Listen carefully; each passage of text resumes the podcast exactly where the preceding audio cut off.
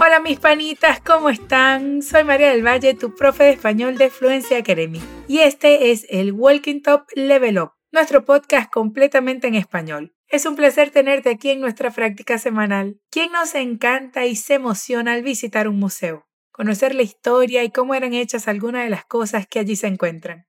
A mí me encanta visitar museos. Me parece tan interesante toda la creación y el proceso. Me emociona muchísimo el hecho de imaginarme la historia con detalles, cómo lograron hacer cada una de esas cosas, cómo fueron encontradas y cómo se conservan y se cuidan para que podamos conocerlas. ¿Y a ti? ¿También te gustan los museos? ¿Recuerdas alguno en particular? Porque hoy vamos a escuchar un diálogo sobre este tema, mientras aprendes algunas pronunciaciones y expresiones del español. Recuerda, es muy importante repetir o contestar en voz alta todo lo que te indique, luego de escuchar este sonido. De esta forma podrás practicar tu pronunciación y al mismo tiempo tu escucha. Si nos estás escuchando a través de una plataforma de streaming, acceda a nuestro portal fluencytv.com. Allí puedes tener acceso al material complementario junto a este episodio, donde puedes acompañar el diálogo escrito y otros contenidos afines con los que vamos a estudiar hoy. Y para memorizar y practicar nuestros contenidos, puedes agregar los texts del Menhack. Además, puedes tener acceso a nuestro curso completo. En este momento las plazas están todas ocupadas, pero cuando abramos nuevos grupos te podemos informar. Basta inscribirte en nuestra lista de espera que también está en la descripción. Es hora del desafío. Escucharás una conversación entre dos españoles, Alba y Pedro. Ellos se encuentran en un museo. Escucha con mucha atención y dentro de un rato hablamos de nuevo. Los artefactos históricos de este museo son alucinantes, tío. Sin duda. ¿Viste los detalles de aquella jarra de barro egipcia? Claro, cada jeroglífico era dibujado uno a uno. ¿Y las ropas indígenas? Tienen un diseño y colores tan únicos, ¿verdad? Justo te iba a comentar eso. ¿Cuáles más te gustaron? Las de tonalidad rojiza, naranja, esos colores terrosos, ¿sabes? ¿Podrías decirme de qué hablan Alba y Pedro? ¿De qué detalles? Escucha el diálogo una vez más. Los artefactos históricos de este museo son alucinantes, tío. Sin duda. ¿Viste los detalles de aquella jarra de barro egipcia? Claro, cada jeroglífico era dibujado uno a uno. ¿Y las ropas indígenas? Tienen un diseño y colores tan únicos, ¿verdad? Justo te iba a comentar eso. ¿Cuáles más te gustaron? Las de tonalidad rojiza, naranja, esos colores terrosos, ¿sabes? Vamos a detenernos en cada parte del diálogo. Los españoles Alba y Pedro visitan un museo y están fascinados. Alba dice, los artefactos históricos. Ojo, artefacto tiene una C en el medio de la palabra y la pronunciamos, repítelo, artefactos. Artefactos. Y ahora repite la frase completa. Los artefactos históricos de este museo Alba continúa. Son alucinantes, tío. ¿Qué le resulta alucinante? Los artefactos históricos. Muy bien. Ella dice, son alucinantes, expresando lo fascinada que está por lo increíble que son los artefactos históricos del museo. Se lo dice a Pedro y se refiere a él como tío. Vamos a repetirlo. Tío. Tío o tía es muy usado en España para referirse a una persona común, colega, amigo o amiga. Repite, tío. Y ahora repite toda la frase. Son alucinantes, tío. Son alucinantes, tío. Excelente. Pedro también está alucinado con los artefactos, a lo que le responde sin duda. Repite, sin duda sin duda. Y luego pregunta, ¿vistes los detalles de aquella jarra de barro egipcia? Ok, vamos por parte. Fíjate en estas dos palabras con doble L. La doble L en español tiene varias pronunciaciones, pero Pedro pronuncia de la siguiente manera. ¿Vistes los detalles de aquella? Repite. ¿Vistes los detalles de aquella? ¿Vistes los detalles de aquella? Muy bien. Y ahora vamos con la pronunciación del resto de la pregunta. Jarra de barrio egipcia. Fíjate en estas dos palabras, jarra y egipcia. La J y la función de GI la pronunciamos como hacemos con la R de inicio en portugués. Repite. Jarra. Jarra. Excelente. Vamos con la otra palabra. Repite. Egipcia. Egipcia.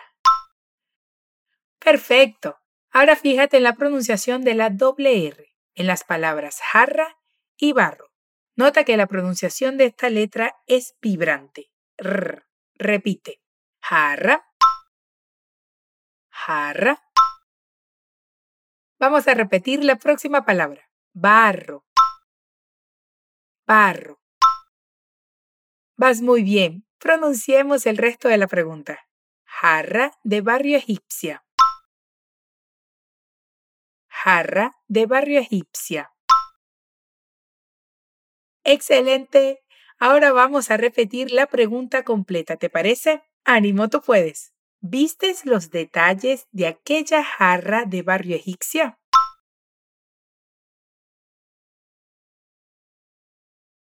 ¿Vistes los detalles de aquella jarra de barrio egipcia?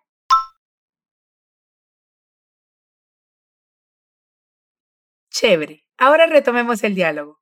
Alba dice, claro, cada jeroglífico era dibujado uno a uno. Jeroglífico es un sistema de escritura inventado por los antiguos egipcios. Y aquí tenemos dos palabras que llevan J, jeroglífico y dibujado. Entonces practicaremos la pronunciación que vimos anteriormente, pero por parte. Repite. Claro, cada jeroglífico. Claro, cada jeroglífico. Ahora el resto de la frase. Era dibujado uno a uno. Era dibujado uno a uno. ¡Hurra! Muy bien. ¿Vamos por la frase completa? Repite. Claro, cada jeroglífico era dibujado uno a uno.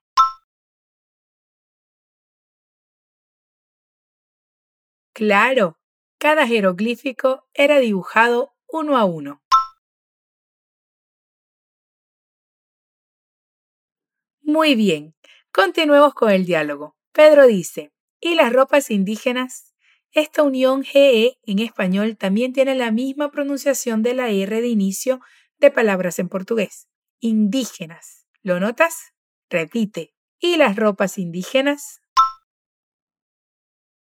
¿Y las ropas indígenas? Excelente, sigamos. A Pedro le gustan mucho esas ropas y dice, tienen un diseño y colores tan únicos, ¿verdad? Vamos a repetir por parte tienen un diseño, tienen un diseño y colores tan únicos, ¿verdad? Y colores tan únicos, ¿verdad? ¡Qué chévere! En el diálogo vimos estas dos palabras, dibujo y diseño. En español estas dos palabras son similares, Diseño se aplica habitualmente para referirse a algo más técnico como ingeniería, arquitectura, indumentaria y otras disciplinas. Y el dibujo es recrear algo ya existente y que puede ser en nuestra mente como una idea, un recuerdo o algo que estamos observando. Repitamos la frase completa de Pedro. ¿Y las ropas indígenas? Tienen un diseño y colores tan únicos, ¿verdad? Tienen un diseño y colores tan únicos, ¿verdad? Y ahora todo junto. ¿Y las ropas indígenas? Tienen un diseño y colores tan únicos, ¿verdad? Ok, vas muy bien. Alba continúa diciendo, justo te iba a comentar eso. ¿Cuáles más te gustaron? Aquí tenemos otra palabra con J, justo. Repite, Justo te iba a comentar eso. Justo te iba a comentar eso. Ahora vamos a repetir la pregunta que hace Alba. ¿Cuáles más te gustaron? ¿Cuáles más te gustaron? Ahora toda la frase, una vez más. Justo te iba a comentar eso. ¿Cuáles más te gustaron? Excelente, tú puedes. Ahora todo junto. Repite. Justo te iba a comentar eso. ¿Cuáles más te gustaron? Súper chévere, continuemos. Pedro responde encantado sobre las tonalidades que le parecieron más interesantes, rojiza y naranja, o sea, tonos más terrosos. Presta mucha atención en la pronunciación de la letra R en esta última frase. La R de inicio de palabra en español tiene una pronunciación vibrante, r, rojiza, igual que la palabra terroso, que tiene doble R en el medio. En ambos casos el sonido es vibrante. Y si la encontramos sola, en el medio de la palabra no tiene este sonido fuerte, fíjate. Naranja. Bien, repite. Las tonalidades rojiza, naranja. Las tonalidades rojiza, naranja. ¡Hurra! Muy bien. Vamos por el resto de la frase esos colores terrosos, ¿sabes? Esos colores terrosos, ¿sabes? Una vez más, las tonalidades rojiza, naranja. Esos colores terrosos, ¿sabes? Ahora vamos a repetir la frase completa. Yo sé que puedes las tonalidades rojiza, naranja, esos colores terrosos, ¿sabes?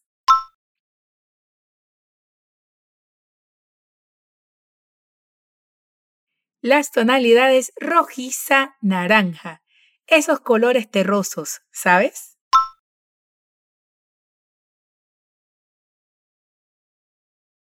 Excelente, lo hiciste muy bien. Y con esto llegamos al final del diálogo entre estas dos personas españolas que andan de visita por un museo. Ahora lo leeré para que puedas reforzar todo lo que aprendimos hoy. Los artefactos históricos de este museo son alucinantes, tío. Sin duda, ¿viste los detalles de aquella jarra de barrio egipcia? Claro, cada jeroglífico era dibujado uno a uno. Y las ropas indígenas.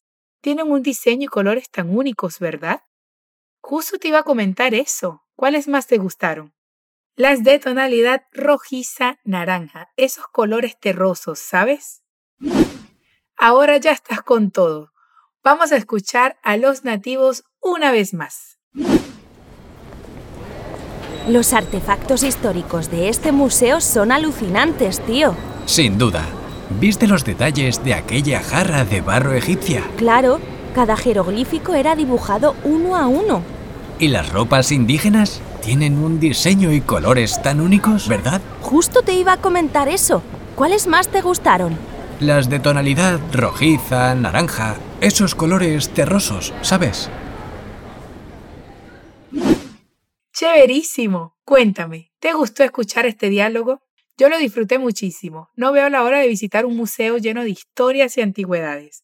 Hoy aprendiste vocabulario, expresiones españolas y pronunciación de la J, de la GI, de la GE, de la R y la WR. Un montón de cosas, ¿eh? Recuerda que puedes revisar este contenido en tu material complementario y añadir el deck de memorización a tu MenHack.